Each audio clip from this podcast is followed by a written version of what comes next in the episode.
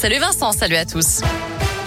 Et dans l'actu de ce lundi, la colère des conducteurs TCL. Ils sont en grève aujourd'hui pour la sécurité, les salaires et les conditions de travail. Conséquence, 46 lignes de bus et deux lignes de tram sont à l'arrêt. Et puis ce matin, la circulation du tram T2 a été perturbée par un accident. Il est entré en collision avec un véhicule EDF au niveau de la station Haute-Feuilly à Saint-Priest. Autre manif à venir, celle des profs. Un appel à la grève est lancé pour jeudi. Les syndicats réclament des créations de postes, une revalorisation des salaires et de meilleures conditions de travail. Et puis les aides à domicile descendront aussi dans la rue jeudi pour réclamer plus de moyens pour assurer leur mission et une meilleure reconnaissance de leur métier. Il laisse sa fille de 8 ans seule à la maison pour sortir en boîte de nuit. Les policiers de Bourg-en-Bresse ont trouvé la fillette hier à 5 heures du matin, pieds nus, errant dans la rue, en pyjama, sous la pluie. Elle expliquait que son papa était sorti fumer, mais ne le voyant pas revenir, elle est partie à sa recherche. L'homme contacté par les policiers a justifié son geste par une envie de sortir. L'enfant a été récupéré par un membre de la famille. Une procédure judiciaire pour délaissement de mineur est en cours.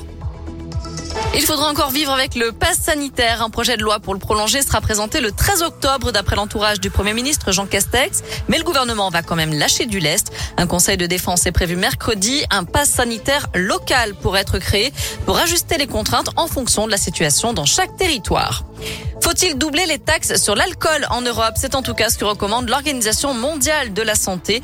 Selon une récente étude, un tour de vis fiscal permettrait d'éviter que 5000 personnes ne meurent de cancer lié à l'alcool chaque année. Les États-Unis rouvrent leurs frontières à partir de début novembre. Ils laisseront entrer tous les voyageurs internationaux entièrement vaccinés. Les tests seront exigés, le port du masque et le traçage seront obligatoires. Enfin en foot, scénario terrible pour l'OL. Les Lyonnais ont frôlé l'exploit sur la pelouse du PSG hier soir. Ils ont ouvert le score grâce à Lucas Paqueta en début de seconde période, avant que le PSG n'égalise grâce à un penalty très généreux qui fait débat. Avant que Paris ne marque un but à la dernière minute, l'OL s'est donc incliné 2-1. Peter Bosch est forcément déçu du résultat, mais fier aussi de la prestation de son Noël. Je pense qu'on mérite pas de perdre aujourd'hui, honnêtement. Je crois qu'on a, on a vu un vrai match on n'était pas peur de jouer.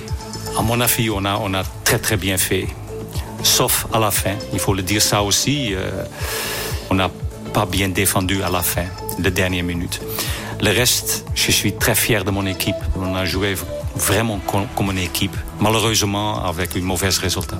L'OL est 9 du championnat avec 8 points. Les Lyonnais recevront 3 mercredi, puis Lorient samedi. Deux matchs à gagner absolument. Exactement. Et OL Lorient d'ailleurs, on vous y envoie assister à cette rencontre du côté de l'OL Stadium.